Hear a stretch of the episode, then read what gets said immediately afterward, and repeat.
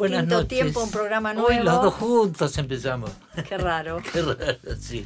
Hoy con otro amigo. Exactamente, un amigo que no veo hace muchísimo tiempo. Pero ahora vamos a hablar poquito así, así nos, nos ponemos al día. Sí. Porque hay muchas cosas que me tiene que contar que son de hoy. Nos conocemos hace mucho, pero como está en la actividad hace mil años, hay muchas novedades que me voy a enterar ahora porque no- ni siquiera la hablamos ni por WhatsApp ni por teléfono. no, lo que es una garantía de que vamos a tener una música espectacular en el programa de hoy. Ahí- como en ahí. todos los programas, pero. ¿No? Hay- Mucho rock nacional da- para mucho hoy, sí, sí. Bueno, estamos en distinto tiempo y ya vamos con los clásicos y arrancamos. Así que no te vayas, Leo. A grand old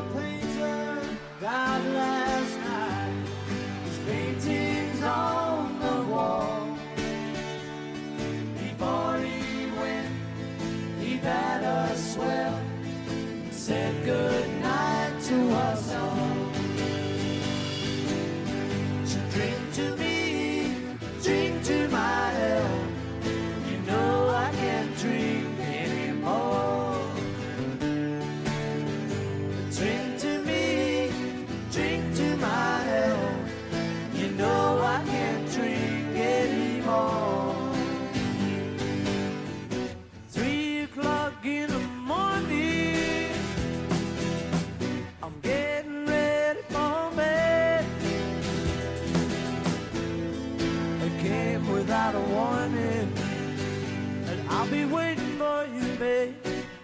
I'll be waiting for you there. So drink to me, drink to my health. You know I can't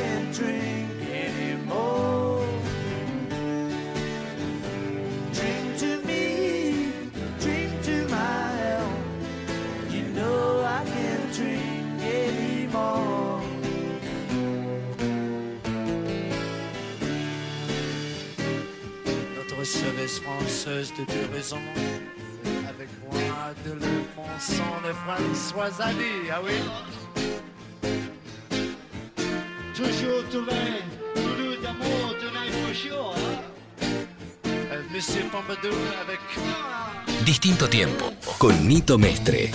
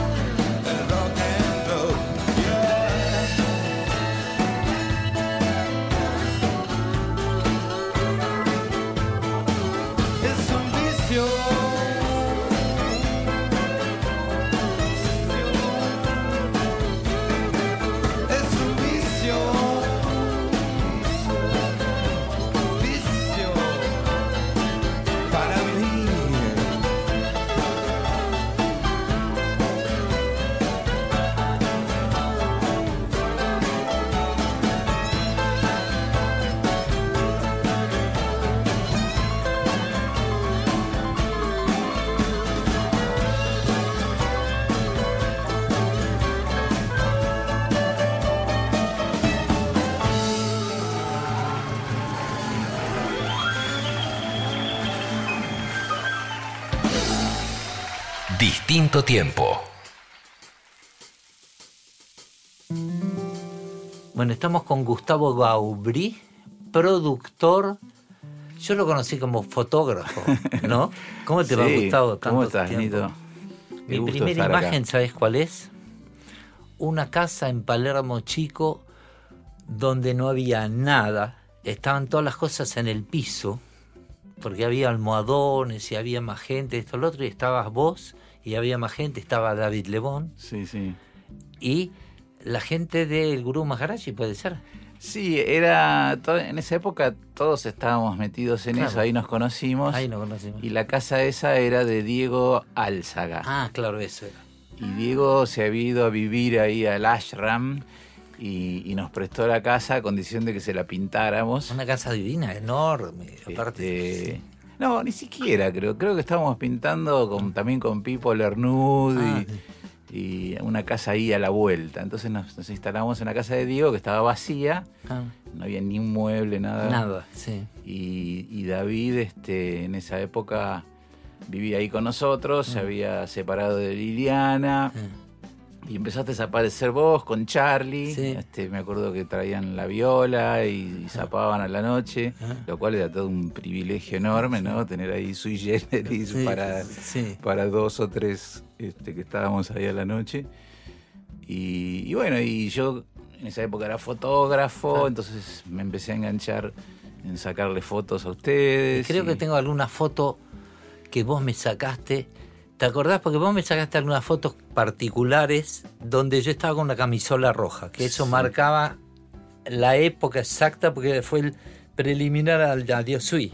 Claro, exacto. El, eh, el Gran Rex, me acuerdo, que Sí. iban a hacer el Gran Rex. Claro. Y, y ahí fue donde Pipo nos conectó para, para sacar fotos. Fuimos al Rosedal y sacamos una foto. Ah, la foto esa con, con David es Sí, tuya. ahí en el patio colonial, sí. Claro, ahora que estamos saludando así para atrás, esa foto es Esa tuya. es mía, sí. Y hay otra que es la que se usó en el, en el programa de Gran Rex, que están todos sentados con, con. Rino y con Juan Rodríguez y con Lebón. Y. Charlie, obviamente. Claro. Ahí en... No sabía que esa foto era. Porque las dos fotos andan circulando como por todos lados. Sí, no sé sí. si la habrás visto. Sí, en- en sí. Facebook. Bueno, yo una la tengo, la de ¿La- la la, que se dan vuelta a saludar, Sí, la tengo. La del patio colonial, no sé si me la afanaron, que yo no la pude encontrar nunca más. Pero aparte vos sacaste fotos de Sui en vivo, en colores, en... No sé si no fue fuera del Gran Rex, fue en algún show de clubs. Porque claro, fuiste. porque a partir de ahí nos empezamos a hacer amigos Claro. y yo los acompañé en un montón de shows, así los típicos shows de, de club de barrio. Claro. Con el escenario lleno de gente, Sí, sí, como sí. se usaba en esa época. Y ahí sacamos, también me acuerdo en carnavales en San Eso, Lorenzo. eso, esa foto tengo, que la sacaste de abajo porque dice algo de carnaval. Y la tengo arriba en mi cuarto. Y después hay fotos en el Gran Rex también. Eh, ¿Vos estuviste en la, la- el Gran Rex que había payasos y todo eso? Que estaba David, mm, que había como No me que acuerdo. Gatti, Orice Gatti, ¿te acordás de Gatti? Sí, sí, no, Gatti. creo que en ese no. Ese no, era otro. Este, pero ah, sí, no, porque ese otro era el Coliseo, pues claro. claro, este, el, el- claro, David era el, guitarrista invitado permanente, Era nuestro hijo claro. postizo. Este, Claro. y, y- pero no sé si estuvo en ese, no, no lo recuerdo. Este, esa foto de la camisola que decís creo que es del Gran Rex, que estás de Sí, espaldas. Sí, sí, sí, sí, sí, sí. sí. Y todas esas fotos las tengo. Mira, ah, mira vos. Este, y hay Un una mangazo, también. se ve un mangazo, como verás en este momento. Hay una que está también de abajo que se ve la luna arriba tuyo, en, en- en- creo que es en San Lorenzo o algo Ah, así. claro. Pues hay otras de, de- de Charlie también en, en- así en un club, no sé, en Vicente López o algo así, que, que está ahí con unas- unos banderines atrás. Ah, bueno. Las escenografías eran muy humildes. en esa Sí, época. demasiado. ¿Y, y- y estabas con Sui y con otras bandas o estabas nada más que con ellos por una cuestión de que compartían e- esta afición a...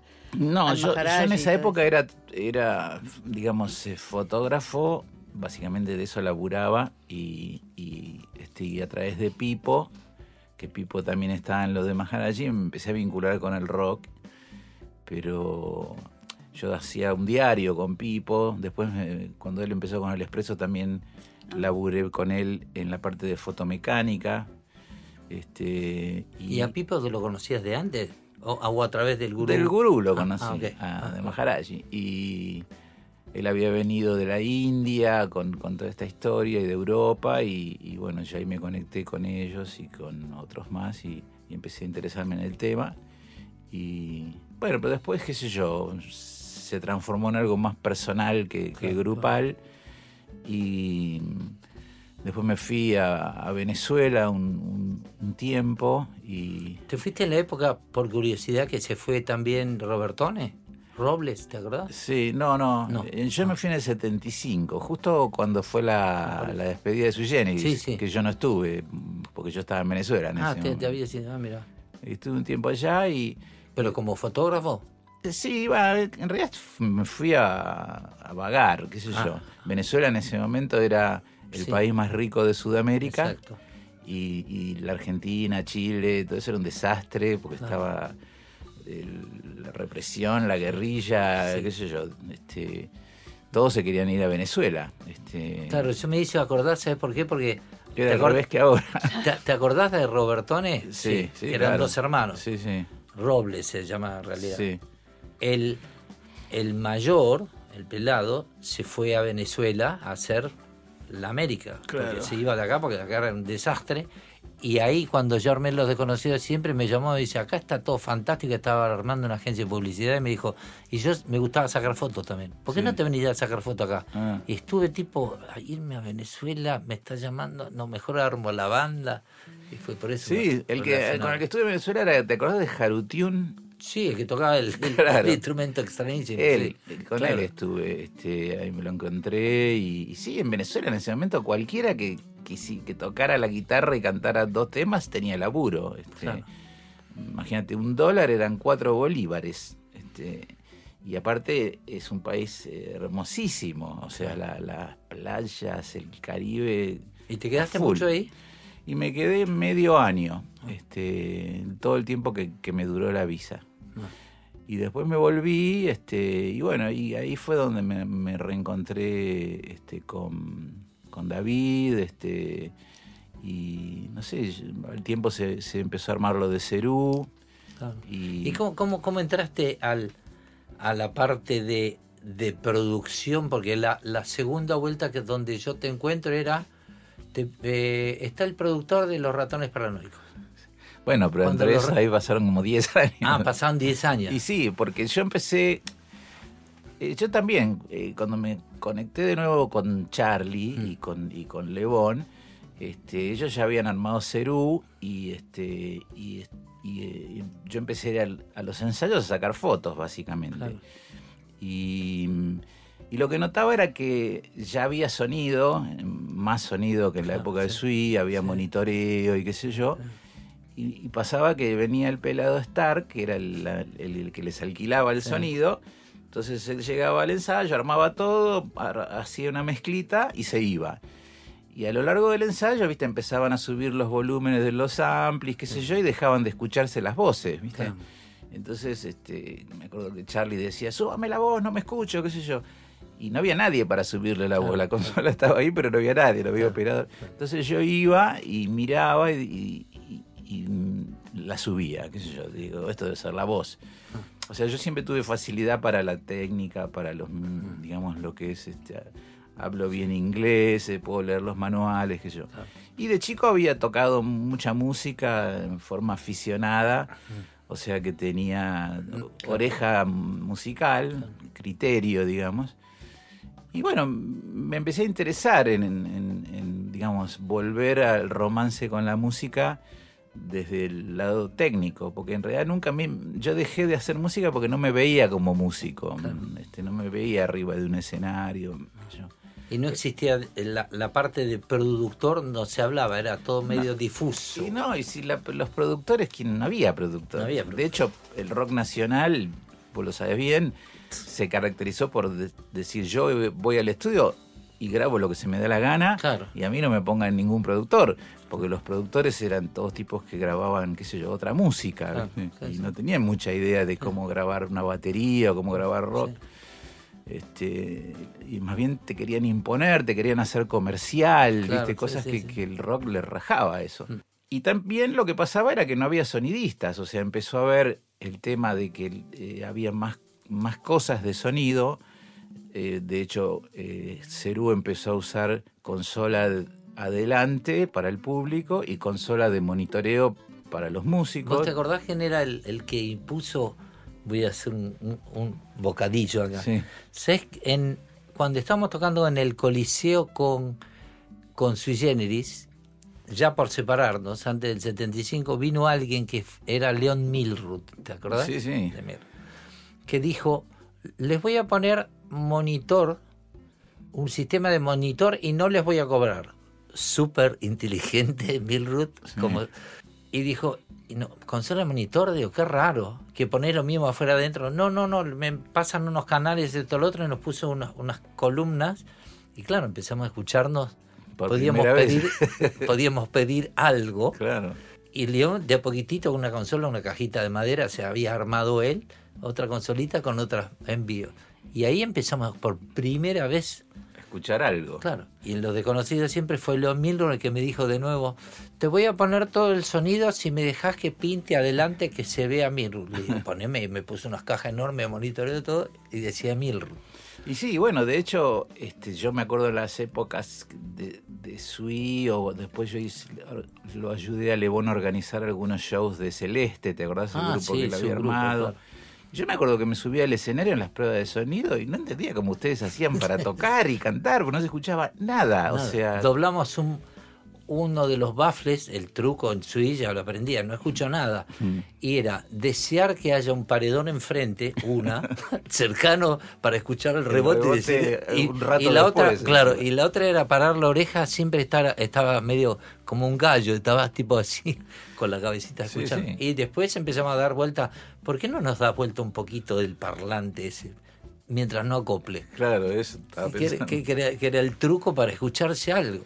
Bueno, por eso, entonces cuando empezó Stark eh, a- eh, a laburar con el Toro Martínez, que ellos trajeron equipos de afuera, porque te acordás que en la época de Robertone y todo eso, el, el sonidista estaba al lado del, del escenario. Sí, claro, no Este, escuchaba lo que pasaba abajo. Claro, porque lo- no existía la línea balanceada, entonces los cables tenían que ser cortos. No.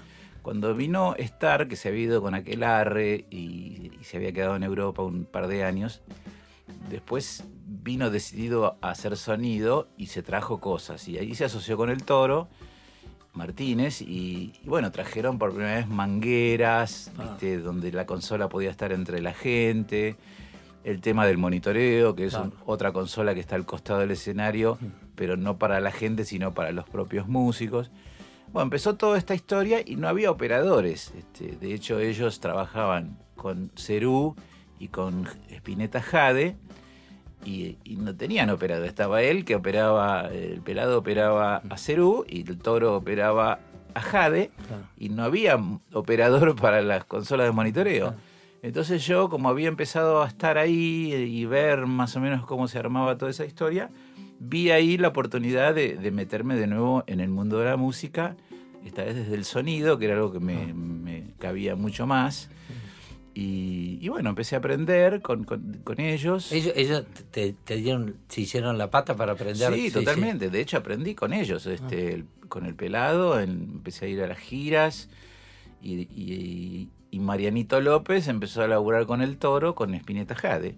Ah, mira. Este, que, que Marianito era inclusive tenía 16 años. Entonces Claro. tenían que firmarle un, un poder para que Claro. pueda ir a. Marianito fue conocidísimo técnico de grabación de Luis de Spinetta. Claro. El adorado de Luis. Claro. O sea que más mérito aún tenían porque era tan precario el sistema de sonido acá, ¿no? Exacto, sí, sí. Comparado con Venezuela, por ejemplo, en esa época. Yo la verdad que no fui mucho a, a shows en Venezuela porque eh, estaban muy atrasados todavía ahí. En, También. en- en- pero no solo en, lo son, en la cuestión sonido, sino en lo musical. Que yo me acuerdo que fui a un recital en, en Bogotá, en Colombia, y cantaban en inglés todavía, ¿entendés? Este, y a mí eso nunca me gustó porque me parecía que, o sea, cuando un latino canta en inglés, este, no está bueno. A, a mí no me gusta, o sea, yo eh, hablo bien inglés, de hecho soy tengo título de profesor de inglés y todo, y cuando veo a alguien latino cantando en inglés, no me la creo ni medio segundo, ¿no? No me gusta. Y me parece además que no tiene nada que ver, ¿viste? Que el tipo cante en inglés mal pronunciado, que el público esté ahí y no entienda nada. Nosotros en Argentina estábamos ya a años luz de eso. ¿no? A partir de, qué sé yo, de los gatos, Manal, Almendra, después vinieron ustedes, o sea, era como que estaba en otro, en otro nivel la cosa. Y a mí no me gustaba escuchar música así, encima era música como muy comercial, muy complaciente. Entonces no, no me interesó mucho ver shows allá. Este, así que a nivel técnico tampoco creo que estuvieran muy avanzados, porque de alguna manera siempre los adelantos técnicos en el escenario vinieron de la mano del rock, ¿no? Los, Sí, sí, los sí, músicos sí. de rock eran los que primero les interesaba escucharse y sonar bien y tener más, sí, sí. más volumen y más limpieza. Este, y bueno, entonces, qué sé yo, así fue como me metí en el sonido y empecé a laburar con ellos como monitorista. Con Don Milroot seguí después porque en un momento... ¿Me a- lo contás después de escuchar? Dale. Hace un pequeño cortecito y pasamos un, un poco de música de la época. Algo raro me estaba pasando en el hotel, estaba solo. Tan solo como un hombre a veces debe de estar.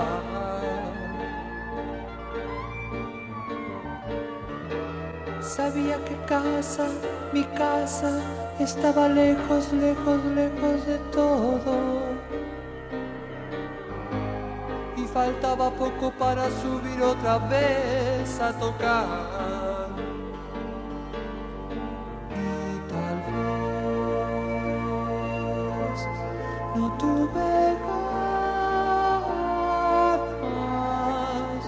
De verlos, de estar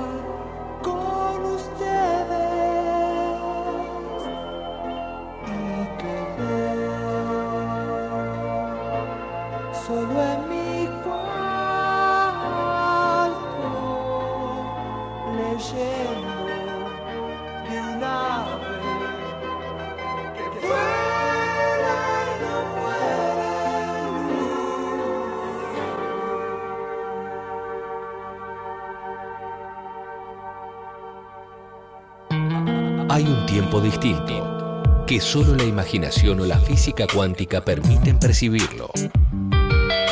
O la radio. Distinto tiempo. Viernes a las 22. Por Nacional Rock.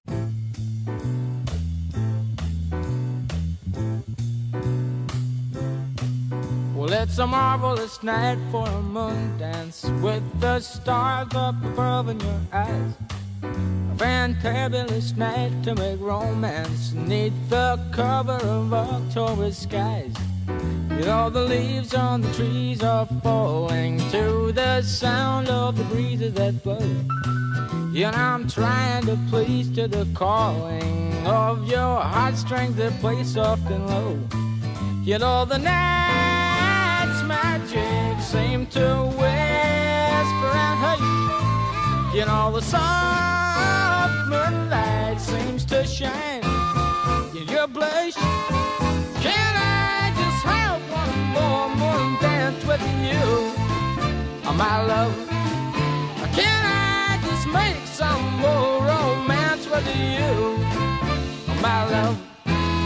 Well, I wanna make love to you tonight. I can't wait till the morning has come. Yet I know now the time is just right, and straight into my arms you will run. And when you come, my heart will be waiting to make sure that you're never alone. There and then all my dreams will come true, dear. There and then I will make you my own. And every time I touch you, you just tremble inside. Then I know how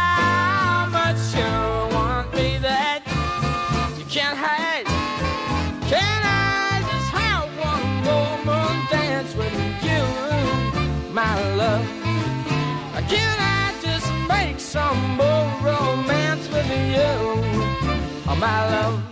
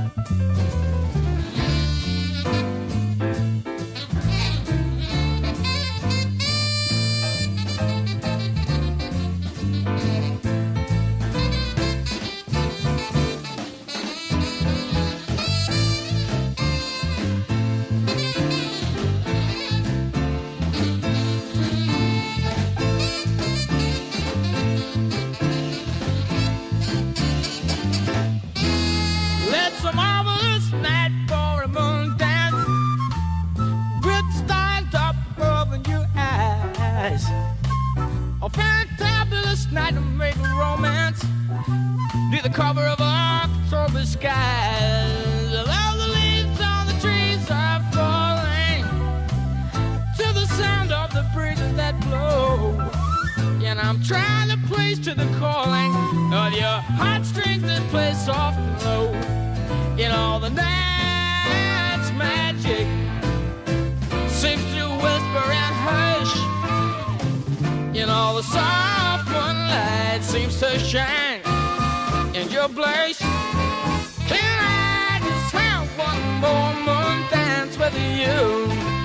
my love? Can I just make some more romance with you, my love? One more dance with you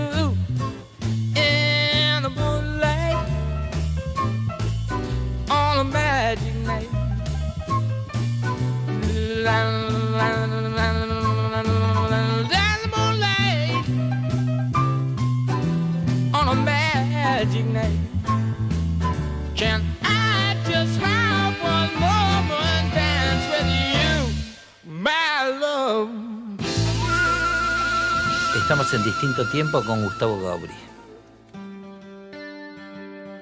Me contaba gente con, con Leon Milroy. Especial cariño le tenía yo a Leon Milroy. Sí, sí. Y a su hijo también. Que después Sí, él había hecho hijo. sonido a Eva Perón, que eso era una leyenda. El Es- ah, eso no lo sabía. Sí, mirá. sí, Ah, sí, él venía de la época de los parlantes de lata, esos que, que había en los corsos de, de- de Ah. Y la era amigo de, de Shur. Sí, sí, de- no, del el- medio de Shur. eh, A mí me regaló, una vez vino con, con una bolsa y me dijo, tengo todos eh, estos, eh, los, los, los largos, los 70, eh, no, no, 57. los eso. 57, Shure 57. pero viejo, que tenían un transformador en medio, me dice, yo no los uso más, te- tenelo vos, cualquier cosa, que lo dejé así medio de recuerdo, sabe Dios dónde fueron a parar. Y le digo, ¿y por qué tenés esto? No, yo soy amigo de Shure. No me digas que sos amigo del que hizo los, creó los micrófonos. Pero no sabía esto de Perón. Sí, sí, él fue uno de los uno de los primeros acá. Lo que pasa es que se quedó medio colgado en esa Claro. época y no se actualizaba. O sea, la verdadera actualización acá la trajo este Stark Claro, y el Toro. Después Mirrut Sí, se acopló, se y acopló con su y- hijo, claro, y también. Inclusive la superó porque compraron una Sí. cantidad monstruosa de equipo. De... Y con León, con, con empezaste como operador también. Claro, no, eh, yo seguía trabajando con Cerú porque Ah. en un momento... O sea, vos eras el, el operador de... De monitores. De, de monitores. En un momento a, Stark lo echaron porque se peleó con Greenbank, no sé qué No sé. historia hubo, y cambiaron de compañía y contrataron a Milrud. Ah, Yo eh, seguí como operador de monitores y entró a Milcar Gilabert Ah, claro. como sonidista de PA.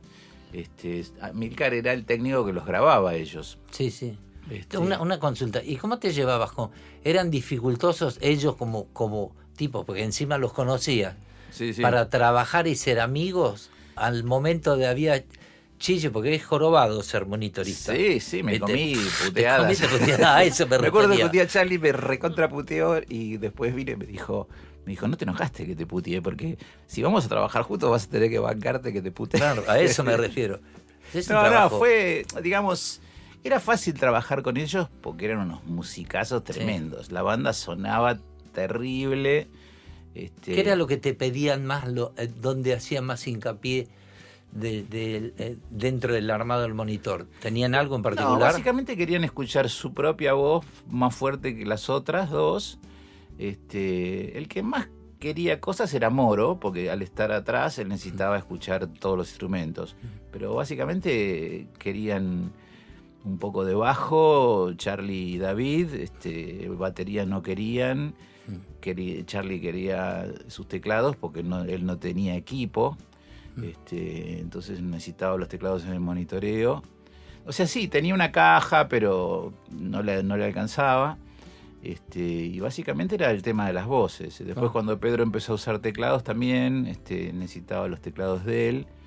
Este, Pero eran, eran muy grosos como sonaban y como tocaban, este, estaban muy, además tocaban mucho, entonces la banda sonaba muy ajustada. Te, acostumbraste rápido, digamos. Sí. Tenía un esquema de trabajo. Sí, de hecho hacían monitoreo con una, con una consola que ponía Milrud, que era una Fender de 12 canales. Ah. Imagínate hacerle el monitoreo a Cerú con una consola de 12 canales. Por eso se resumía mucho. En, en Sí, dos- sí, sí. Tomaba, qué sé yo, un tambor y bombo, viste, o las tres voces y, y un poco de guitarra y sé yo, los teclados. O sea, era muy reducido. O la mezcla de los teclados, ¿no? Por ahí ellos tenían una consolita de donde salía la, la mezcla de, lo- de todo lo que tocaban. Este, muy, muy bien, no me acuerdo porque la verdad que pasaron muchísimos años. Pero fue un aprendizaje impresionante. En ese momento no sabías lo importante que iba a ser Cerú. No, además eh, en ese momento era, eh, digamos, como no había nadie, eh, no había como ahora que hay escuelas, universidades, no había nada. Entonces eh, directamente debutar. Por ejemplo, mi debut de monitorista fue en la presentación de bicicleta. En el En Luna. obras. Ah, en obras. Ah, Imagínate, ese fue mi debut. ¿viste? el que estaba la. El que estaban los Renata. animalitos de Renata. Ah, sí, sí, sí, claro. ya O sea, estaba, sí. era así, arrancaba que yo, como ponerle, Mariano debutó con la reunión de Almendra, ¿viste? O sea, empezabas arriba. Ah, ya, claro.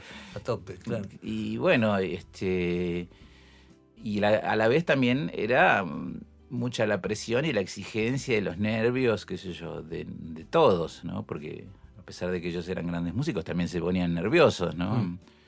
Me acuerdo cuando fue el, el recital de gratuito ahí en el en la rural, en el picadero, viste que, que se Ah, fueron sí, como 80.000 sí, personas sí, que se cortó a la avenida Sarmiento. Mm.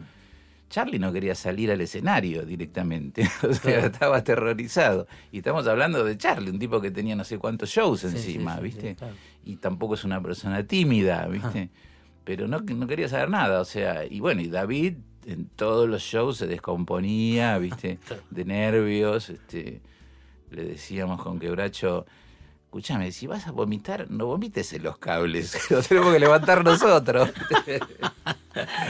Claro, qué gracioso. Porque él se iba atrás del equipo y vomitaba. Y Claro, como estaba todo oscuro, no veía. Claro, claro. Tremendo. Esto se puede editar después. No, no, no, no, no, no, Eh, no, son las cosas más divertidas. Yo estuve en ese show, yo me acuerdo que fue un tipo una cosa Tremenda. monstruosa y, e inesperada, claro. Tanta gente, sí. Sí, sí. Este, y, y aparte, uno era fácil subirse a la emoción, pero a la vez había que, Sí. que mantener la cabeza fría, ¿no? ¿Y te Este, pasó alguna cosa técnica así tipo decir no lo puedo creer que se te corte todo en algún show en No, lo que me pasó, que, me acuerdo- que no funcione, decirte cómo salgo de esta? Me acuerdo una vez hicimos, eh, porque en esa época había dos shows, tres shows Claro. por noche, ¿viste? Empezábamos, eh, no sé, además iban como bajando la calidad. El primer show por ahí era Obras, el segundo era, no sé, Country de Banfield, claro. y el tercero ya de día era Huracán de San Justo, donde Claro. ya la mitad del equipo no andaba, Claro, ¿viste? claro. Todos estaban totalmente destruidos, este, entonces, pero había que ir y hacerlo. Sí. Y me acuerdo que una vez justamente habíamos hecho obras y después había un show en Santos Lugares, no, en San Miguel. Este, y llegamos tarde, como siempre, ya había 3.000 personas adentro del, del club, había otro equipo que, que se había armado ahí para que nosotros llegáramos y arrancara el show. Este, entonces, viste, era llegar y, y salir y no había ni prueba de sonido ni nada. Y llego y se apagan todas las luces, ellos entran al escenario, qué sé yo, la gente aullando. Y entonces este, me empiezan a pedir cosas, subime esto, subime el otro. Porque me habían conectado la consola al revés. Entonces el uno, que normalmente era que yo, la voz de Charlie, era el bombo. El- y así todo. O sea, todo estaba exactamente al revés. Y te digo, en el medio de la oscuridad, de- con todos los músicos puteándome, porque yo me decía, subime, subime la voz, y es acoplaba el bombo, por ejemplo, ¿viste? Y bueno, así situaciones como esa, muchas. Pero a la vez todo eso te da un, un, un aplomo y una cabeza fría, ¿no? Para Te, te- pongo, te pongo un caso de, de que, que lo vi en persona cuando vine el Elton John, ¿te acordás? Que en el primer show le pachearon mal la consola al monitorista Mm. y Elton John tenían las cosas al revés, le pedía más voz y que el tipo le subía la voz y le estaba subiendo otra cosa. Lo gastó, lo vimos, se paró Elton John, yo toqué antes que Elton John ese día, se paró, se estaba por ir, el guitarrista lo atajó, hablando en escena, tipo no te podés ir porque está todo River lleno, lo mandaron al demonio, el monitorista estaba cerca y dijo, chao, estoy despedido, seguro. al otro día hizo el show y levantó la gira. No solamente te pasó Wow. por ese mismo error, de pachar mal las cosas. Claro, claro, este, sí. eh, Gravísimo. Fue, fue, fue terrible eso. O sea, estuviste todo un, todo un periodo de con Cerú hasta que se separó. exacto, sí, sí, estuve desde bicicleta hasta que se terminó. Ah. Que en realidad fueron tres años, ¿no? O Sí, sea, claro. este, Parece mucho, parece- Sí, lo que pasa es que ellos hacían un disco por año, eran épocas, las bandas eran mucho más activas que ahora, ¿no? Sí. Sacaban disco todos los años, había montones de shows. Bueno, había discos. había aparte. discos, este, sí, eh, sí estuve todo, todo ese, ese periodo que para mí fue un aprendizaje tremendo y de ahí eh, salió la idea de hacer el estudio, o sea, Me contás después del, Dale. del cortecito. Estamos en distinto tiempo con Gustavo Gauri.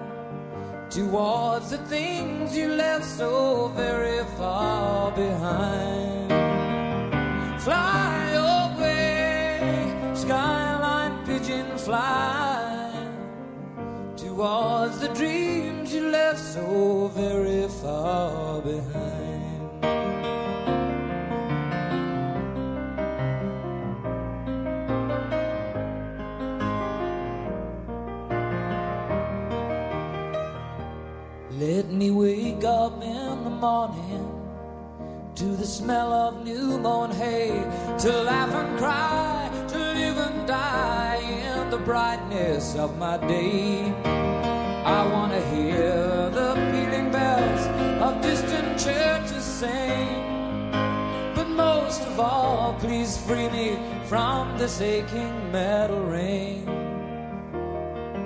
and open out this cage towards the sun. For just this skyline pigeon dreaming of the open, waiting for the day that he can spread his wings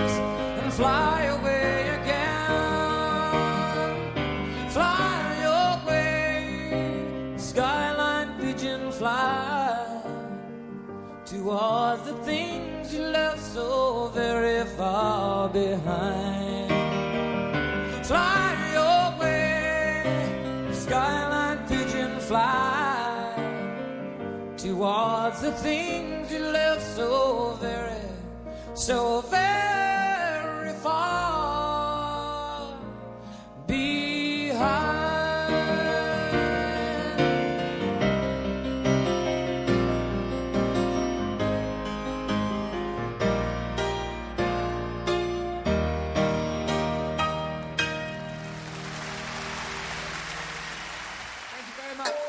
tiempo es infinito. Como un tema cuyo conteo se vuelve irreversible. Nito Mestre. Viernes a las 22. Distinto tiempo por nacionalrock.com. Estamos en distinto tiempo con Gustavo Gaubri. ¿Te asociaste con, con David? Porque todo el mundo dice David y Gustavo Gaubri y armaron el Cielito Record. ¿Fue Sí, así? Fue, fue así, sí. O sea, nosotros. Yo estaba todo el día con ellos, más allá de, de- viste cómo son los grupos, se hace como una especie de, de- de banda delictiva. Sí, claro. O sea, están todo el día juntos, hacen todo juntos. Entonces, qué sé yo, eh, yo iba también al estudio cuando ellos grababan. Este, no tenía nada que hacer, pero igual iba, porque en realidad el que grababa era Amilcar y, y, y el estudio tenía sus propios asistentes, qué sé yo. Yo iba a estar ahí y aprender y qué sé yo. Y, y lo que veía era que ellos se quejaban mucho de los horarios, eh, los estudios eran muy áridos, no había, viste, ahora los estudios todos tienen Sí, sí. lugar de estar, mm, mesa de metegol, de ping-pong, sí, qué sé yo, televisor, cocina. En esa época no eran así, qué sé yo. En Sí. no había ni eh, máquina de café directamente. ah, mucho no cambia. es un estilo que me encanta, quiero aclarar. Pero cuando vas a la salita a hacer café, está igual que en los 80. Claro. Sí. Bueno, en esa época eh, no recuerdo que hubiera siquiera No, una máquina nada. de café. Y entonces era como que estabas este o en el control, encima el rock no era lo que es ahora, que, que es masivo, que llena estadios. En esa época, qué sé yo, Cerú era el, el más grande y, y llenaba obras y, y gracias. Y la mayoría de los shows eran en, en boliches. Este, y bueno, la venta de discos tampoco era tan grande. Entonces, para las compañías de la época, los grupos de rock eran como, qué sé yo. Este, de hecho, muchas ni tenían rock. Y las que tenían lo tenían medio ahí como el último orejón del tarro muchas veces. Entonces, ¿En, dónde estaba Cerú en ese momento? ¿En Michi- no, Music Hall no. ¿O estaba ya Eh, con pelo? Claro, a, a partir de bicicleta, eh, o sea, La Grasa y, y Cerú Girán, los dos primeros son de Music Hall. Sí. Este, y después a partir de bicicleta ellos quisieron armar un, armaron este SG discos que, Ah, cierto, que lo distribuía Daniel. Daniel con DBN, después con Interdisc. Ah, este, bueno, y así como ellos querían tener su propio sello, también se hablaba mucho de hacer un estudio, digamos, sin limitaciones de, de, qué sé yo, de, de horarios o de, o de, de comodidades. Este, porque claro, uno veía que los Stones estaban grabando, no sé, en Francia, en un... En un, Castillo, ¿viste? claro. en un castillo que James Taylor tenía grababa en el Caribou Ranch, viste Claro. que era un valle con arroyos y Sí, ciervos. los Chicago tenían su cabaña. Claro, viste, yo, Ginger Baker tiene un estudio en Laos, viste, en África, sí. qué sé yo. Y, viste, y nosotros íbamos ahí, y, qué sé yo, a las 11 de la noche em- empezaba el horario, viste, eh, Ion está en 11, a las 11, en 11 cierra todo. Sí, ¿viste? no hay nada. Claro, entonces era como muy árido todo. Y queríamos este, algo más relajado. Además estaba siempre la historia de que llegabas al estudio y había alguien, tenías que esperar a que termine, y después se te acababa el horario, y, y encima el que venía por ahí era, no era que venía un colega, venía Sí, o- cualquiera. cualquiera. Y entonces eh, los músicos no les gusta mucho encontrarse en el estudio y que el otro escuche lo que estás haciendo, ¿viste? Porque es como que te agarran en, en calzoncillo, ¿viste? Sí, Una cosa sí, así. sí. No está terminado, ¿viste? Entonces, este, todo eso generaba como una situación de, de que muchas veces yo escuchaba en las charlas o participaba de charlas entre ellos de qué bueno sería tener un estudio propio, un sello propio, un estudio propio como los Beatles, como los Stones. Y Pedro ya había empezado a armarse su estudito muy casero donde grababa, este, hacía covers de los Beatles, este, se había comprado una máquina de cuatro canales. Y bueno, también eh, me acuerdo que este, participaba Milcar de esas charlas, en, íbamos a lo de Benny Zaguirre, ¿te acordás de Benny? Sí, sí, el trompetista. El trompetista que tenía un boliche ahí en Pueyrredón y, y, y Las Heras. Y, bueno, Ah, cierto. estaba Oscar López también me aparecía. Y, ¿viste? y a la noche eh, muchas veces la conversación terminaba en eso. ¿Cuándo hacemos un estudio? qué sé yo? Y yo me- en ese momento me había ido a vivir a Parque Leluar y, y había este, vendido un departamento donde vivía eh, en, en Palermo, ¿no? Ya me había casado y me había mudado ahí. Ya inclusive tenía una hija y quería dedicarme a, la música más a full, eh, porque seguía laburando como fotógrafo también y monitorista y qué sé yo. Este, entonces eh, me acuerdo que un día le dije a David, eh, digo, che, escúchame, yo tengo una guita ahí, de, que vendí un departamento, ¿no podré participar de, de- de esto que quieren hacer, de hacer un estudio, sé yo? Y David me dice, mira, estos no van a hacer nunca nada, es todo un El chamullo. gran empresario de David. Es todo un chamullo, olvídate. Dices, vos querés hacer algo, hagámoslo ya. Este, compremos aunque sea una máquina de cuatro canales como tiene Pedro. ¿viste? Entonces empezamos a averiguar, resulta que había, un- había salido la línea Tascam Teac, Teac, sí, sí. que, que hacían, eh, digamos, eh, eh, equipos de grabación semi-profesionales, los llamaban, porque si bien eran profesionales, eran como una línea más barata que, que lo que es Studer, Sí, Revox, este, las marcas este, alemanas, inglesas. Pero se usaban, que ellos, por ejemplo, la película Star Wars se había grabado con un, con un equipo Claro. TEAC, ¿no? Este, entonces, bueno, empezamos con David a jugar con la idea de, de comprar un- una consola y una máquina de ocho canales. Y, en un momento se lo contamos a Milcar y, a- y a Milcar dice, no, pero no compren ocho canales, compren 16. Ocho canales no es nada, qué sé yo. Pero no, no me daba la guita para comprar consola de 16 Con- y, claro. ma- y máquina de 16. Entonces me dice, no, pero comprate la máquina, después, no sé, le enchufás los micrófonos y graba. Cosa que no, es así. No es así, claro. Pero bueno, eh, compré esa máquina y, y empecé a pedir consolas prestadas al pelado Stark, a, a López, que también tenía una consolita, Pedro a veces también me prestaba. Y así empezamos a grabar en casa con David. Pero me acuerdo que era. ¿Te acordás que grababan el tema de Cenicienta en tu casa? Sí, sí, grabamos Pero con... que eran. Estaban lo- los dos. Eran dos cuartos. Claro, sí, sí. Eran.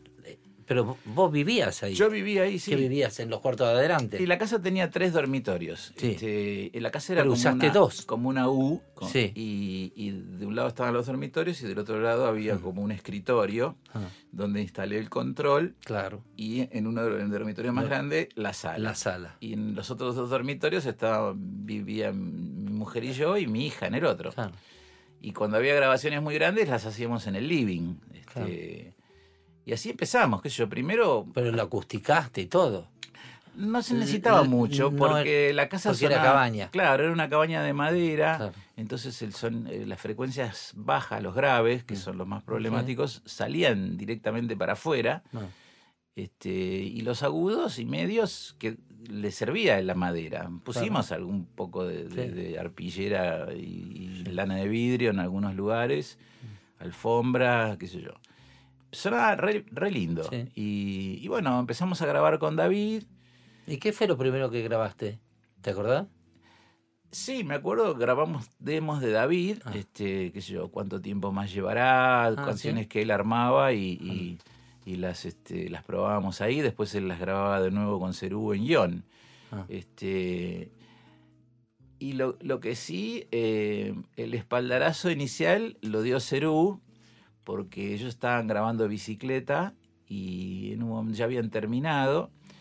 Y en un momento, bueno, Charlie había venido algunas veces a, a- a casa, ¿no? A, jugar ahí con, con la música, porque era todo como un juego en realidad. Y entonces un día hubo un show de Cerú en, en Morón y cuando termina el show, Charlie me dice, escúchame, no, me, no me gusta cómo quedó Alicia, Alicia en el país, ¿no? Este, ¿No podemos ir el domingo a tu casa con las chicas, hacemos un asado, qué sé yo, y grabamos ahí el tema de nuevo a ver qué onda, ¿viste? Yo casi me desmayo, porque Claro, imagínate que yo, claro. si bien yo estaba con ellos todo el día, ellos eran Cerú Girán y yo era un estudito casero de un pibe que estaba aprendiendo, ¿no? Este, bueno, dicho hecho, vinieron el domingo y empezamos a grabar Alicia. Este, y bueno, fue, fue obviamente este, un maratónico, grabamos todo en un día, el otro día lo mezclamos, básicamente Pedro era el que estaba al comando de todo. Mm. Este, y, y bueno, y esa es la versión que, que está en el disco de Ah, esa es la bicicleta. versión. Sí, sí. Bueno, entonces vamos a escuchar eso. Entonces, ahora, ya que estamos, claro, qué mejor. Estamos con Gustavo Gaubri y En- ya volvemos. En el Cielito Records. En el estamos. Cielito Récord, exactamente. Estamos en distinto tiempo también. Ya venimos.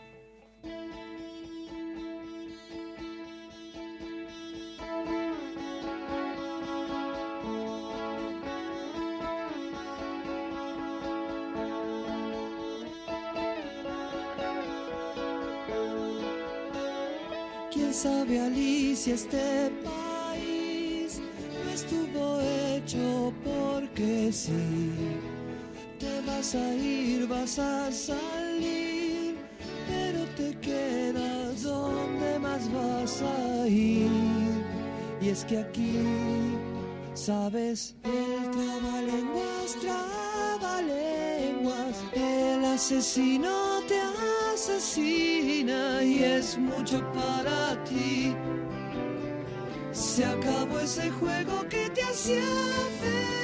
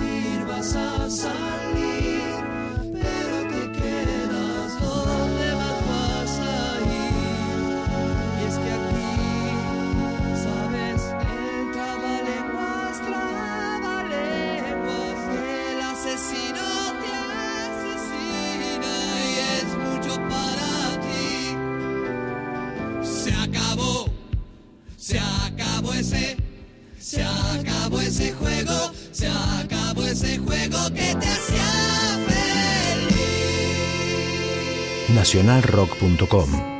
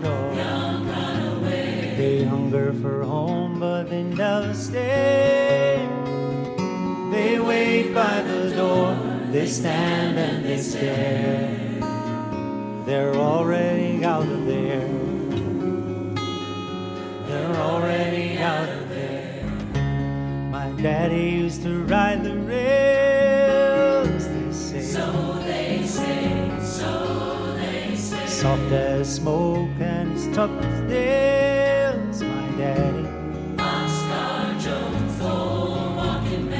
Coming back home was like going to jail. The sheets and the blankets and babies and all.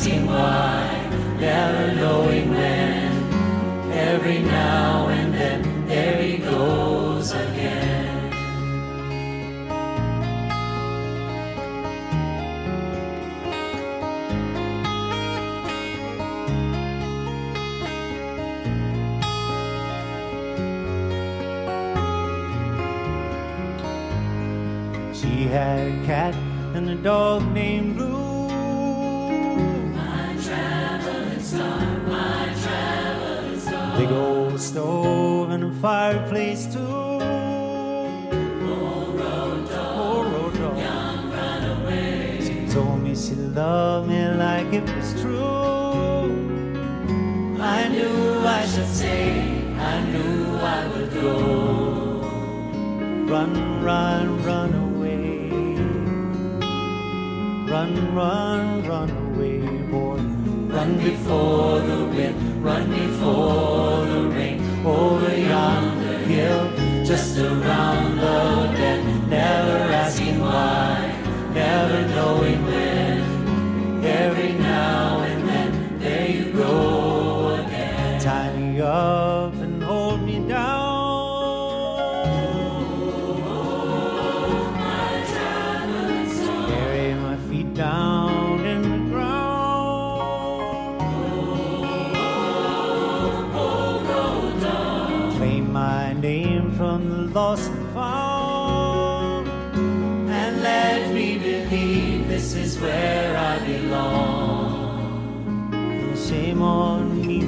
shore.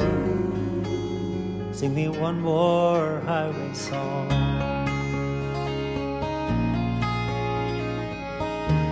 I.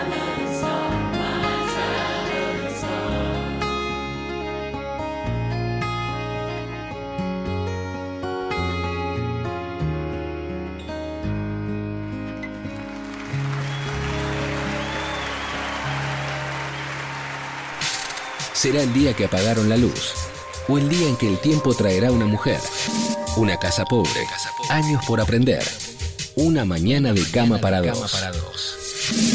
Sí, sí, pero esta noche hay algo distinto. Distinto tiempo, con Nito Mestre, viernes, de 22 a 24. Estamos en distinto tiempo con Gustavo Gauri. ¿Y ahí qué, qué sentiste? Tipo, pasé a primera. ¿Por Sí. Tipo, porque nada más ni nada menos que un tema que después fue, bueno, ya se vislumbraba. Sí, Pero- además era tal la... Y aparte de eso, yo supongo que se corrió la bola, che, esto se graba en el cielito, empezó todo el mundo a hablar del sí, cielito. sí, había tal necesidad de un estudio distinto que se empezó a correr la bola. David empezó a grabar él también temas un poco más en serio, que, que fueron los temas que después conformaron su primer disco post Cerú Girán, El tiempo es veloz. Ah, lo, lo grabó ahí también. Claro. Ah, Sí, ese disco se fue grabando a lo largo como de un año y medio que él venía y. o él prácticamente se instalaba ahí durante este, a veces una semana se quedaba. Y. mm, Este, y bueno, y también apareció los grupos nuevos que, que- de la época, como las Baby Squids, este, Sweater, Riff, eh, y grabamos. Ah, riff también. Sí, Ah, eh, y empezamos a grabar lo que eran demos, este, Sí, los, sí. los Dulces 16, Ah. María Rosa Sí, también. En María Rosa grabamos un tema que fue a parar a Ah. un disco. Y bueno, y, y entonces empezó a correr la bola. Este, y, y yo a la vez con todos estos temas me armaba cassettes que los regalaba a, a mis amigos, que yo. Este, Ah. y un día fui al Expreso a hablar con Expreso Imaginario, Claro, Ojaniano era el dueño del Sí. Expreso y era el manager de, de Luis Alberto, de Claro. Spinetta. Entonces fui ahí y, y justo estaba Luis. Entonces, este, me lo presenta, qué sé yo, y... Ah, no lo conocías hasta ahí. Lo, lo había visto alguna vez, me había cruzado en, en- teníamos un amigo en común, este y pero él no se acordaba, qué sé yo, de, de, eh, de esos encuentros anteriores. Ahí, ahí digamos, me lo, me lo Registró. presentó Alberto y, y yo le regalé uno de estos cassettes. Te dije, mira, yo tengo un estudio en mi casa, este, con David. eh, eh, quería que escuches estas, estas canciones que grabamos ahí, qué sé yo. Y al otro día, a los dos días, me llama Alberto y me dice, mira, el flaco escuchó tu cassette y, y quiere ir a ver el estudio porque tiene una propuesta para hacerte. Entonces, bueno, dicho hecho vino y, y me dijo, mira, yo, bueno, le gustó mucho el lugar. Dijo, mira, yo tengo un disco acústico que, que tengo, que Alberto me insiste que hagamos, viste cómo era él, Sí. ¿no? Que había que insistirle, siempre Sí. quería hacer otra cosa. Sí. Entonces, de temas que quedaron fuera, de discos, desde la época de Almendra, de Pescado, de Invisible. Y, este, y me gustaría grabarlo acá. Simple, soy yo con la viola, por ahí viene algún invitado, Diego Rapopor o qué sé yo. Este, sí, ya, qué sé yo. Yo en ese momento le decía a todo el que sí. Y bueno, eh, él fue, digamos, el primer tipo que vino al estudio o, o me, propuso hacer un disco entero, ¿no? Este, ¿Qué, qué era? eh, Kamikaze. Ah, Este, y, y bueno, yo dije, bueno, fijamos un par de semanas, eh, así formalmente, como se hace, ¿no? Y, quedamos en eso. Y a los pocos días me vuelve a llamar y me dice, mira, tengo que hacer otro disco antes que, que el, que el que te hablé y me gustaría también hacerlo ahí. Es un disco de Jade. ¿Vos te animás? Que yo. Este, le digo, sí, que yo lo tengo que grabar. No, no, va a venir Amilcar. Ah, fantástico, yo laburo con Amilcar, con Cerú, viste, sé yo. Entonces vino Amilcar, yo le hice de asistente y grabamos Los niños que escriben en el cielo. ah. Este, que se grabó todo en vivo ahí en el Ah, living ah. del- de la cabaña. Ah, ¿viste? ah, porque ya ahí claro. era una, digamos, una banda grande. Jade tenía Sí, sí, dos claro. tecladistas, viste. Y en vivo. En vivo, todos tocando en vivo. Después se, se regrabaron Ah, algunas voces. cositas, voces, qué sé yo. Y lo grabó y lo mezcló a Milcar. Y tras cartón arrancamos con la grabación de Kamikaze, que la empezó a Milcar. Pero después a Milcar, viste que los discos siempre se hacen más largos de lo Mm, que sí. se esperaba. Amilcar tenía otro compromiso, se tenía que ir. Y este. Y bueno, se fue y quedó el disco por la mitad. Entonces el flaco me dice, ¿no, no querés seguirlo vos? Este, sí, qué sé yo, obviamente que sí. Claro.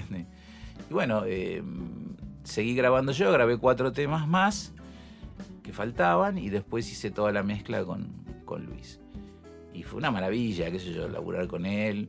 Y bueno, esos fueron los dos primeros discos completos que se hicieron en el cielito con grabación y mezcla. Bueno, y a partir de ahí ya empezó una seguidilla Es de... que, ¿Te acordás más o menos qué año era eso? Sí, e- eran en el 82. Ah, en el 82. Sí, claro, sí. cuando empezó también todo un boom al, al borde de la. Después de Malvinas, que Claro. empezó a explotar toda la, la historieta, la, la música en castellano. Sí, si tengo recuerdos, estábamos ahí con David grabando El tiempo es veloz, por ejemplo, y, y teníamos que parar porque eh, el, el Parque del Eluar está entre la base aérea de, de, ¿cómo se llama? Claro, de sale ahora. El Palomar. Claro, del Palomar. El Palomar. Y la vieja base aérea de Morón, que ya no funciona más, Sí. que eran dos bases militares en ese Claro. momento. Entonces se ve que estaban preparando cosas para la guerra de Malvinas y entonces todo el tiempo pasaban helicópteros de una base a la otra, pero de repente pasaban, qué sé yo, 10 helicópteros juntos. Claro. 10 helicópteros juntos Sí, sí. te ruido. destruyen. bueno, temblaba toda la casa, teníamos que parar. Este, pero no nos importaba nada, nosotros parábamos y después seguíamos. ¿no? O sea, el entusiasmo era impresionante en esa época. Y ¿Tenés bueno. filmaciones de, de esa época? Sí, hay un video que lo tiene Dani García Moreno, que, que hicimos, es un videoclip que hicimos ahí en ese, en ese estudio casero de un tema del tiempo es veloz, que lo- él lo tiene y siempre que lo veo hablamos de ese video y siempre me promete que me Te lo va a dar y nunca te lo va a dar claro. son esas charlas que duran años, ¿viste? Yo, yo tengo muy, gra- eh, muy grabado el, el día que fuimos a grabar tema de Cenicienta, que lo grabamos ahí, Claro. que lo habían pe- pedido para que en realidad creo que grabamos cuatro pedazos, porque era para el programa de televisión de Soledad Silveira. Sí. Y me llamó la atención, porque Soledad Silveira también vino a- a- a la- al del Cielito. Creo que vos estabas. Sí, sí. Que vino vino con Emilio Alfaro, ¿te acordás que era un actor que Mm. Sí. saliendo con él o algo así? Y yo me acuerdo que, que lo grabamos de una y tengo la imagen grabado que hicimos todos juntos de ese tema. Sí, sí. Y después, no sé si te acordarás que no- nos viniste a grabar con, con David, que desmontaron todo y nos vinieron a grabar el disco en vivo de Sí, Uruguay. sí. Ayer me acordaba de eso porque justo estaba... Que está Estudia del Cielito, que en una idea totalmente ilógica, no sé si muchas veces lo desmontaron, después lo habrán hecho, supongo. Sí, sí. me- de hecho, el, el- ese fue una de las cosas que, hizo más conocido al nombre del cielito, las grabaciones en vivo. En vivo, claro. claro. Este, Pero irse a Uruguay, porque se fueron en, en un micro. Se en un camión, fuimos con, todo. con el camión de Carlitos Boy, el Mercedes Ah, 608. Claro. Este, sí, y eso ya fue en el año... ¿En el 82? 82 también fue lo Sí. de, Eh, de Uruguay. No, sí, sí, sí, porque estábamos. Fue en abril del año 82, antes que termine la guerra de las Malvinas. Ah, eh, claro. abril, mayo. Ah, pensé que Antes, antes. Después que empezó. eh, si escuchás el disco, enero va. En una parte está diciendo. Estoy pensando en el sur y con el sur más, digo, Ah. porque estoy hablando de, de- de la guerra.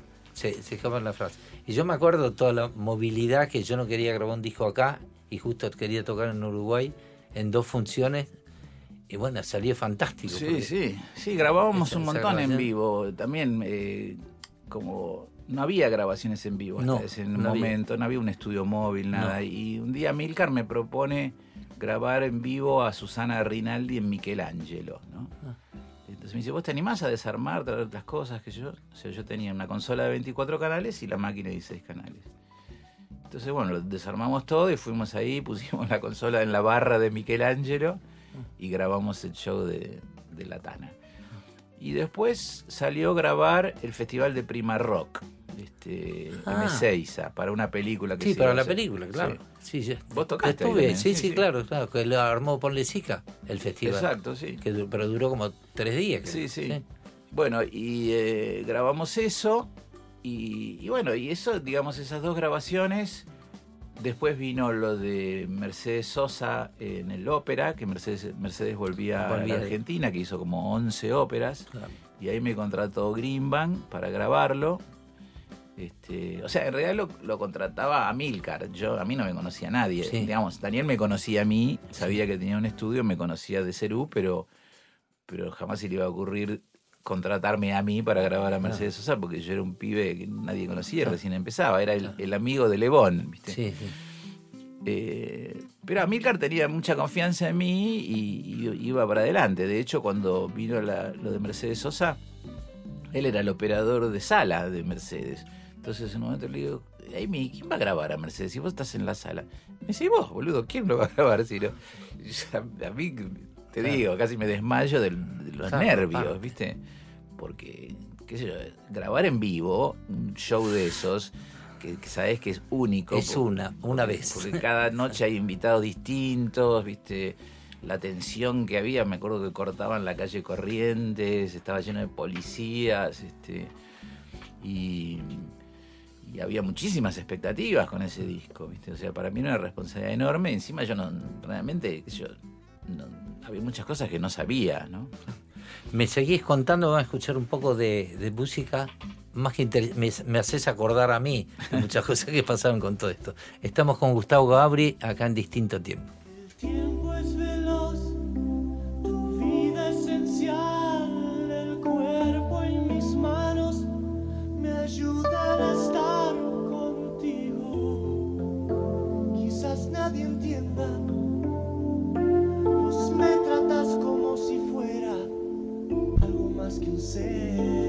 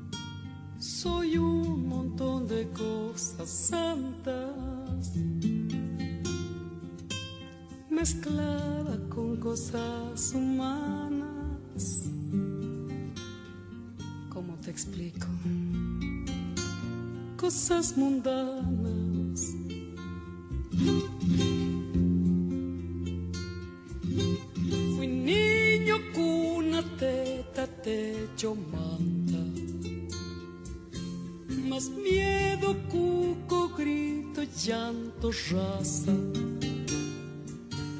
Después mezclaron las palabras. O se escapaban las miradas. Algo pasó,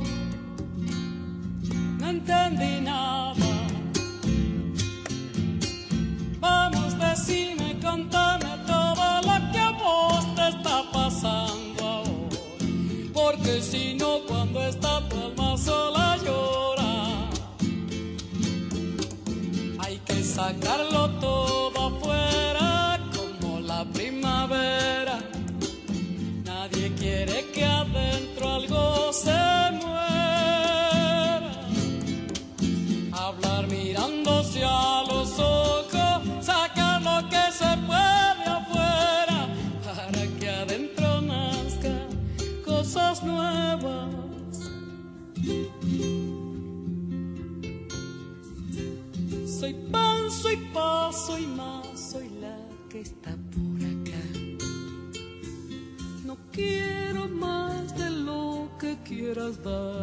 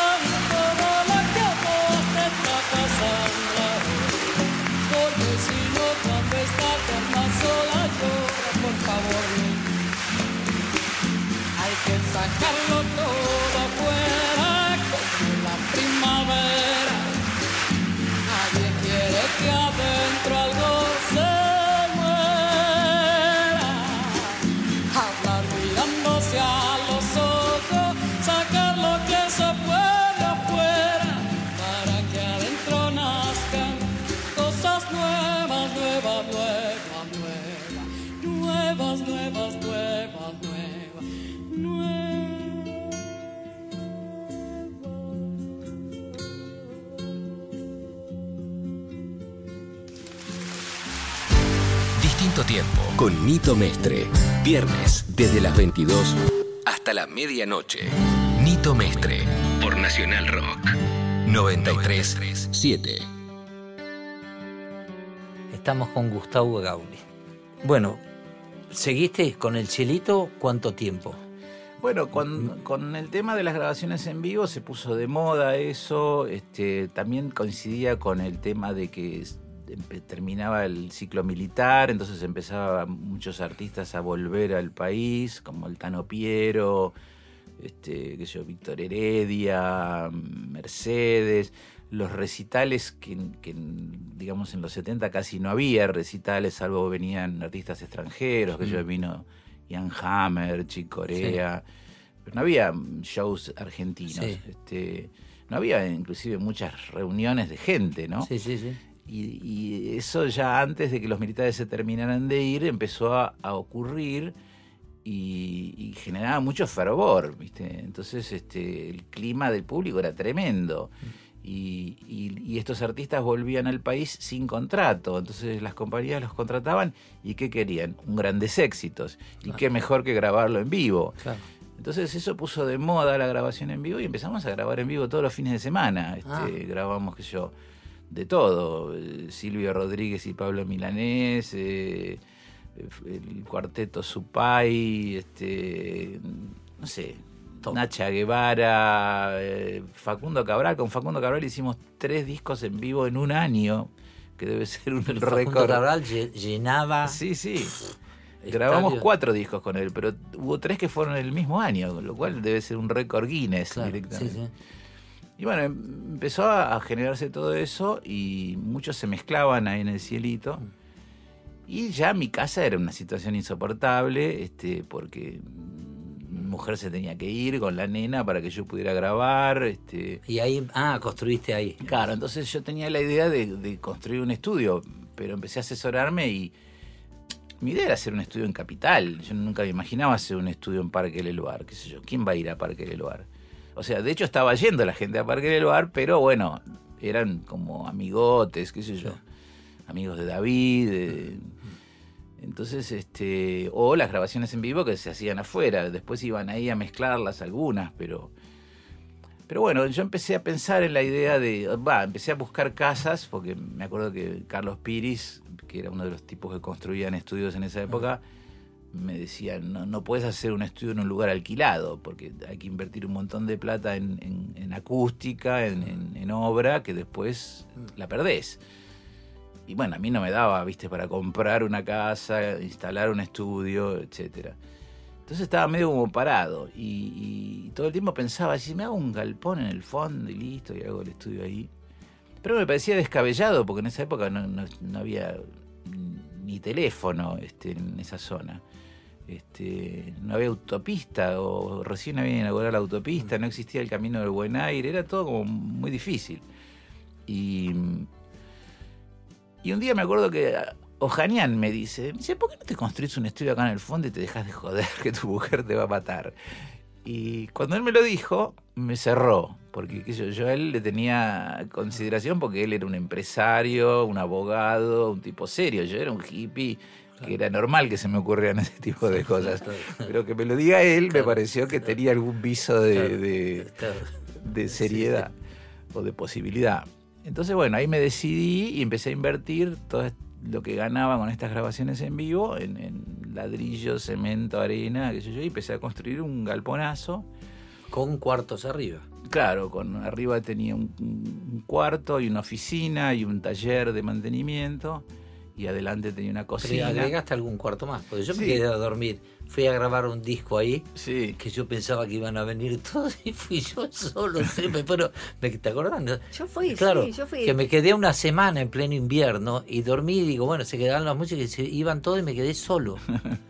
y iba a caminar por el camino. Y te digo, estoy solo acá. Tengo Sí. unas anécdotas de ahí. Sí, sí, este fue tal cual. eh, el estudio después mm, lo diseñó eh, Piris. Porque eh, estaba- era un estudio ya. Claro, sí, sí, era un estudio de verdad. De verdad. Y al principio tenían las mismas máquinas TEAC Tascam, después las renové por un equipo más grande, de, de más canales. Y bueno, ahí ya a partir de ahí se hizo un estudio. Siempre mantuvo esa característica de que la gente se quedaba a dormir, de que era más relajado. Claro. No había doble horario en general. eh, Claro, vos claro. ibas y tomabas el estudio una semana y el estudio era tuyo. Además yo cuidaba mucho eso de, de que te sintieras en tu casa. ¿no? Que no nadie viniera a molestar, que no vinieran otros músicos salvo que vos los invitaras. Eh, había una cocinera que hacía una comida riquísima. O sea, era como estar en tu casa realmente. Pero grabando. Y, y si, si había un asado, eh, qué sé yo, en vez de jugar al fútbol, jugabas a grabar tu disco, ¿viste? Era una Claro, cosa así. claro. Entonces, eso generó todo una, una- un clima muy lindo, se, se armaron temas ahí, se compusieron. Este, y- Las fotos que hay de Luis en un asado, que están todos en la pileta de verano y todo Sí. eso, eso es posterior a Kamikaze y todo eso. porque No, no, eso es reinando. durante Kamikaze. Ah, durante Kamikaze. Sí, Ah, sí. Ah, ok. Este, sí, están ahí en el libro esas fotos. Ah, ah, ah.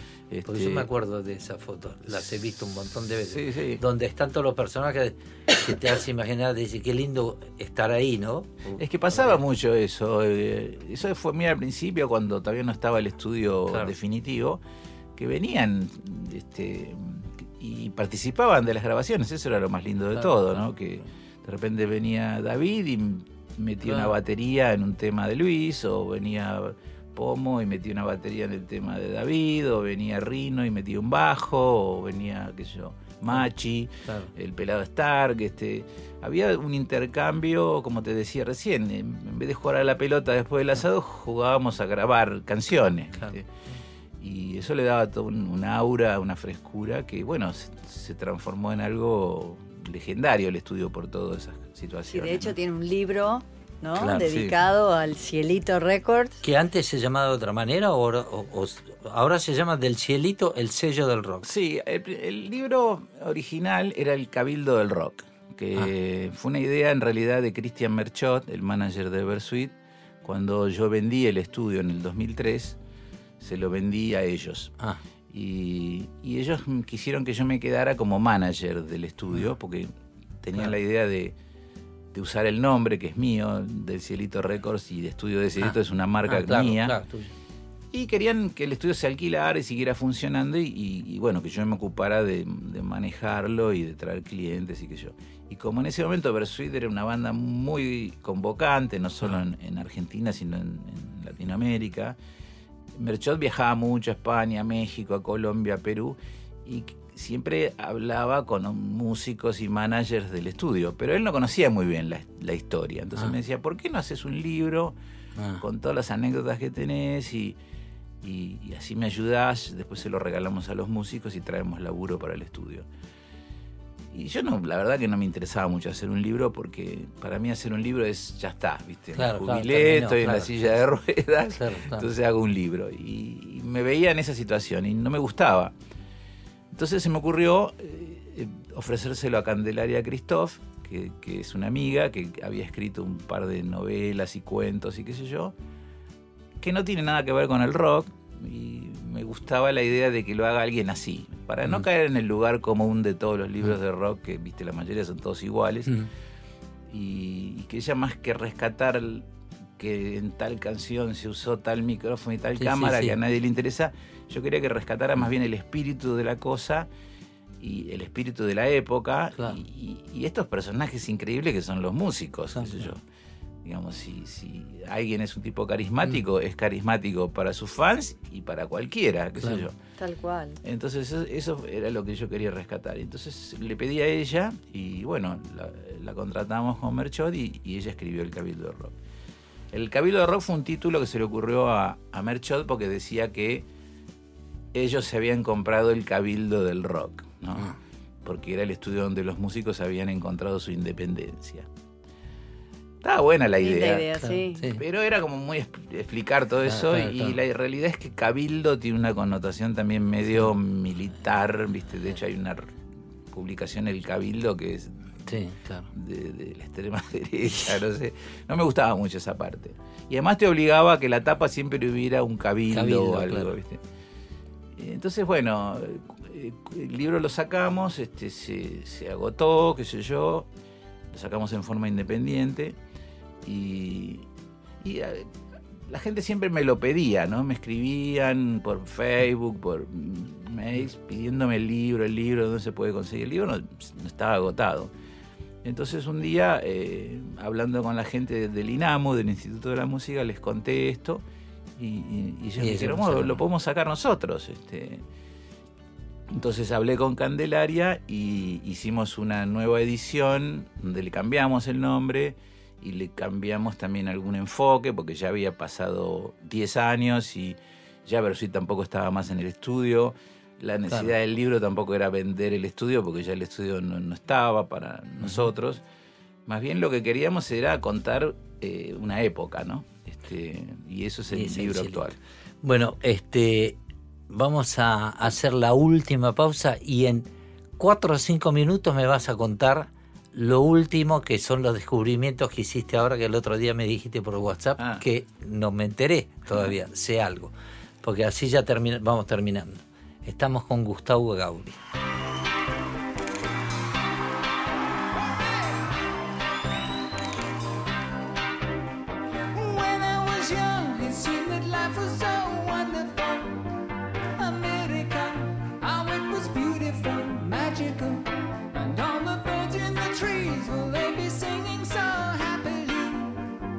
joyful.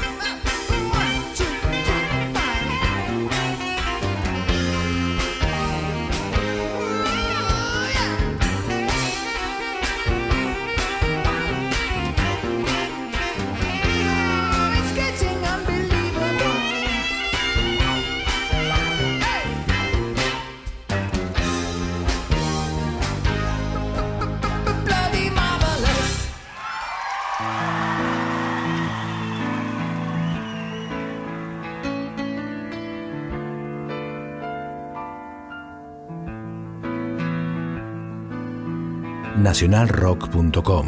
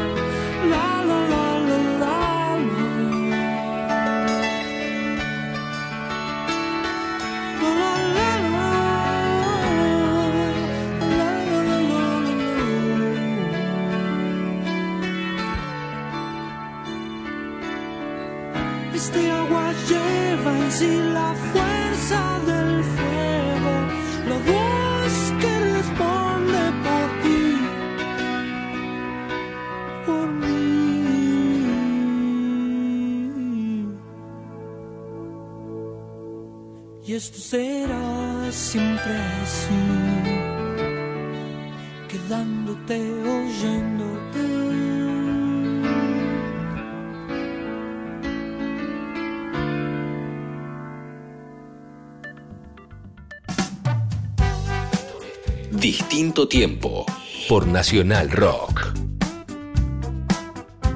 Estamos con Gustavo Gauli. Contame qué estás haciendo ahora. Primero lo de los ratones, brevemente. Que- Bueno, el- digamos, el Cielito Records, que es Sí. un nombre más de sello discográfico que de estudios, vino de la idea de que siempre eh, queríamos hacer un sello independiente también.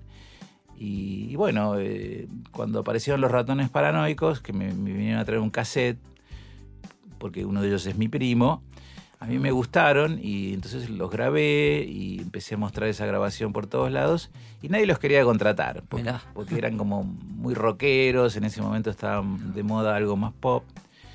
Y bueno, entonces terminé armando yo un sello, em, digamos, recuperé mi vieja idea de hacer un sello y sacamos del Cielito Records como sello con la distribución de DBN. Y atrás de eso empezaron a aparecer montones de cosas, que yo los redondos, los redonditos de ricota, hicimos tres discos con Spinetta, con Ajá. David, hicimos también un, un disco, La Mississippi, este, Todo con el cielito ya Claro, como, como, pro- como sello. como De ellos, del cielito duró tres décadas, porque arrancó en los 80 y llegó hasta la década del 2000 con pro- produciendo y aportando artistas a la escena. Por ejemplo, Los Piojos salieron de Del Cielito Records. Ah, mira. Eh, las Black and Blues, la Mississippi, este, los Redondos no salieron de Cielito Records, pero explotaron en Del Cielito Records. Ellos, ellos tuvieron 10 años ahí. Ah, Este, y bueno, eh, también Spinetta tuvo su época de Cielito Records, más allá de los tres discos que yo hice para Interdisc, después hicimos tres más con él para de Cielito Records. Este, y bueno, hicimos como 50 producciones y los Guasones, los Estelares, todos esos grupos debutaron ahí. Este, lo que pasa es que después vino la debacle de la industria y ahí dejamos de producir porque yo, yo me jugaba, o sea, yo no tenía un catálogo de Luis Miguel o Claro. qué sé yo, este, Julio Iglesias, yo tenía que jugarme la vida con cada disco que sacaba. Claro. Y ya a partir de un momento también las multinacionales empezaron a meterse en el negocio del rock y ya era imposible competir con esos marketings y qué sé yo. Este, entonces, bueno, quedó ahí. El sello existe todavía, pero no, no saca nada. Este, Ah, y pero vos, vos hace poco tiempo ya te sacaste, vendiste todo, todo el material, todo los, el catálogo, sí, digamos. vendí los masters, después vendí el estudio. Ah. Y ahora hago producciones mías, eh, digamos, me contratan para grabar eh, a nivel artístico. Claro. Este, que yo grabo grupos, en general siempre me llaman grupos nuevos. Este, los músicos más grandes siempre tienen ya su técnico con el que laburan o tienen su propio estudio. Este, entonces, bueno, grabo, en, hice otro estudio con una banda que se llama Mavi Rock, ahí en Parque Leluar. Ah, ah, ah, Que- te- pero tenés otro estudio. Sí, no es mío, Bueno, yo, yo ah. lo construí para ellos Ah, y ellos le pusieron del infiernito. este, y, y me cagaron. Claro, claro, claro. Este, y bueno, y ahí estoy en el infiernito. También tengo un cielito, que sí lo sigo llamando cielito, que es en mi casa, en, en San Fernando, donde vivo ahora, donde mezclo y hago Ah. ediciones. Viste que ahora la grabación digital Claro, requiere mucho laburo de, de- Sí, sí, de sí. Y, y grabo en el infiernito, también estuve grabando en Panda, qué sé yo, este, más como, digamos, como consultor, como tipo Claro. que va y graba y produce, qué sé yo. Y también estoy trabajando en el INAMU, en el Instituto Bueno, Nacional de la eso iba a Música. decir. Mm. Eso, eso es, empezó a empezar, te llamaron como para recuperar, si es que me contaron, Sí. todas las cintas que había de, sobre todo de Music Hall. Sí, ellos me llamaron... Ahí se- pe- pe- disculpa, ¿son las cintas de dos canales o las cintas de ocho? No, no, de dos canales. De dos canales. De ¿No dos encontraste nada de, de ocho canales o algo así? No, no, no. Todo lo que hay es de, de dos canales y hay de cuatro canales del sistema ese half track, viste que grababa eh, Ah, lado, lado A, lado. B en la misma cinta. Ajá. Sí. Este, eso es lo que hay. Ah, Sí, ellos me contrataron para como asesor técnico porque tenían varios proyectos de esos que involucraban sonido, por ejemplo, hacer un circuito de música en vivo en las universidades, eh, tener un circuito también de boliches donde que ellos de alguna manera auspiciaban. Este, y, o sea, el, el INAMU es como una especie de Inca, pero de la música. claro, claro, ¿no? claro. Ellos subsidian y apoyan distintos ¿Y esfuerzos. de los encontraste mucho? ¿O te- te Bueno, en el interín cosas ellos, com- claro, ellos compraron el catálogo de Music Hall, que Claro. estaba en una quiebra. Y, y bueno, que nos lo otorgaron, aparte. claro, Sí. sí. tenés que ir por ahí. a- Sí, sí. Siempre me dijeron, te Sí, decía sí. Nito que es, que, es que lo que pasa es que cuando se juntaron, cuando se juntaron León, que Sí. encontraron lo de Porciguiego, todo esto, yo ese día no podía. Ah. Que da, le dieron a cada uno para que firme, para que, sí, Claro. bueno, sé que tengo que ir a firmar para Claro, la parte para- de Porciguiego y aparte encontraste lo de Porciguiego. Sí, sí. Y encontraste algo mío también, de lo Encontramos desconocido. una cinta de... de- es, es un compilado que se llama Lo mejor de Nito Mestre. Ah, no sé si lo recordás. Este, ahí tengo una foto de la Ah, tapa ah. este, para mostrar. Pero encontraste la cinta. Sí, digo. sí, Ah. la cinta. Ah. Este, sí, muchas cintas están desaparecidas porque esta Music Hall fue una compañía muy grande, que fue Sí, la más grande de la. Argentina, que durante 40 años hizo producciones. Por Celasco. Claro, con dueño. Néstor Celasco. Y después quebró y quedó eso parado, la, la quiebra quedó ahí, las cintas quedaron en manos de un depositario fiscal y empezó a haber piraterías y manoseos y, y muchas producciones directamente se, se- no existían más. Claro. Los músicos tampoco cobraban derechos porque al no Mm. vender discos no cobrás, no suenan en las radios, el público tampoco, digamos, podía acceder a esas, a esas grabaciones. Grabaciones importantes, que Sí. son los primeros discos de Cerú, de Arcoiris, de Papo, todo Papos Blues, este, que yo, de, de León Gieco, un montón de un discos de, montonazo. de Ushuaia de la Quiaca, todo, discos inclusive que grabé yo estaban ahí. Y, y bueno, ellos compraron ese material, o sea, compraron la quiebra y le devuelven a los músicos los derechos para que Hagan. consigan publicarlo o lo publiquen personalmente. ¿Y estás en qué, en qué grado de encuentro? ¿Cuánto te falta? ¿O hay.? Claro, lo que pasó es que ellos me decían, no, mm, en la inocencia de no saber nada, me decían, este, no, lo que queremos es alquilar una máquina de cinta, entonces invitar a los músicos que vengan y ponerles su cinta y que la escuchen. Yo digo, mira, máquinas de cinta no vas a alquilar en ningún lado, no hay. No, hay que Este, ir al estudio. Las que hay mm, andan mal, este, no te las van a alquilar, es muy difícil. Las cintas, algunas cintas tienen 50 años, no puedes ponerlas Hay para que digitalizar todo. claro. Acá lo que hay que hacer es digitalizar todo este material este, y para eso hay que conseguir una máquina usada, porque no se fabrican más hace 30 años, arreglarla y digitalizar todo eso. Bueno, y eso fue lo que empezamos a hacer ya hace tres años. Ah, Este, sí, digitalizamos este, como 500 cintas, de, no, 600 cintas de, de dos canales, algunas, la mayoría en mono, eh, y ahora estamos digitalizando las de cuatro canales, que te decía las de Sí, sí, half track. Y mm, se consiguió una máquina half track también, que fue una sí. odisea conseguirla. Este, y bueno, eh, muchos de esos discos ya están saliendo y es una maravilla porque, viste, encontramos cosas que... Pedazo de historia. Claro, cosas de Piazzolla, cosas de Falú, de, de todos los estilos, porque es una compañía que hizo todos los estilos. Y, y lo increíble es lo bien que suena, porque la mayoría de esos discos, cuando se publicaron, eh, los cortes de acetato eran muy precarios, los sistemas de reproducción, la gente en la casa escuchaba con un winco, Claro, los claro. parlantes eran todo, sonaban mal, pero la cinta tiene la grabación Ori- original claro. que se hace igual que ahora, ¿viste? Con micrófonos Neumann, eh, preamplificadores clase A, es lo que se usa ahora, lo mismo que hace 60 años, ¿entendés? Entonces el sonido es el mismo. Vos escuchás, qué sé yo, no sé, Alberto Castillo y parece que estuviera grabado ayer. Claro, Uno está claro, debe acostum- ser una maravilla, Claro, una sorpresa Porque diaria. uno está acostumbrado a escuchar. Claro, y claro. sin embargo suena normal. Claro, claro, qué divino. eh. Divino, sí, este, y muy testimonio de época, ¿no? Porque se escucha, qué sé yo. ¿Y guardaron el arte? ¿También encontraron arte? ¿Cosas del arte? Del... No, no, no. Lo único que no, había no. eran cintas Sí, este, no. y, y, bueno, y listados de, de- de artistas que grabaron, de canciones. Entonces, lo- básicamente, el proyecto del INAMO es, tiene que ver con los derechos, de, Mm. de recuperación de derechos y recuperación de los materiales de que los quedaron. Los que quedaron, porque muchos desaparecieron, ¿no?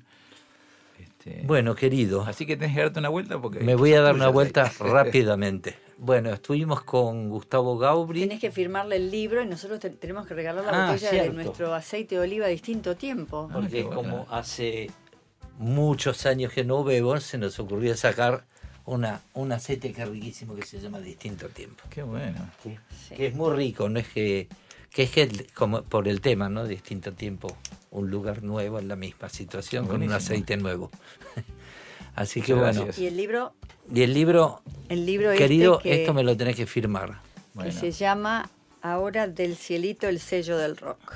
Sí, ese era el eslogan que usábamos en las, Para Pamela, para. Pamela y Nito, así lo guardamos de recuerdo y obviamente lo voy a leer. El libro del cielito. Sí, el libro del cielito. Del cielito al infiernito, está muy bueno eso. Bueno, desde ya, Gustavo, mil gracias por haber venido. No, gracias a ustedes. Este, fue un, un placer recordar y encontrarnos y recordar todas estas cosas, un pedazo de historia que continúa, porque eso es lo bueno, que sigue, sigue. Claro, hay que seguir Claro, haciendo claro. cosas. Así que bueno, bárbaro. Bueno, y nosotros nos vemos la semana que viene a las 10 de la noche, como siempre, en Nacional Rock. Distinto tiempo. Que sueñen con los angelitos.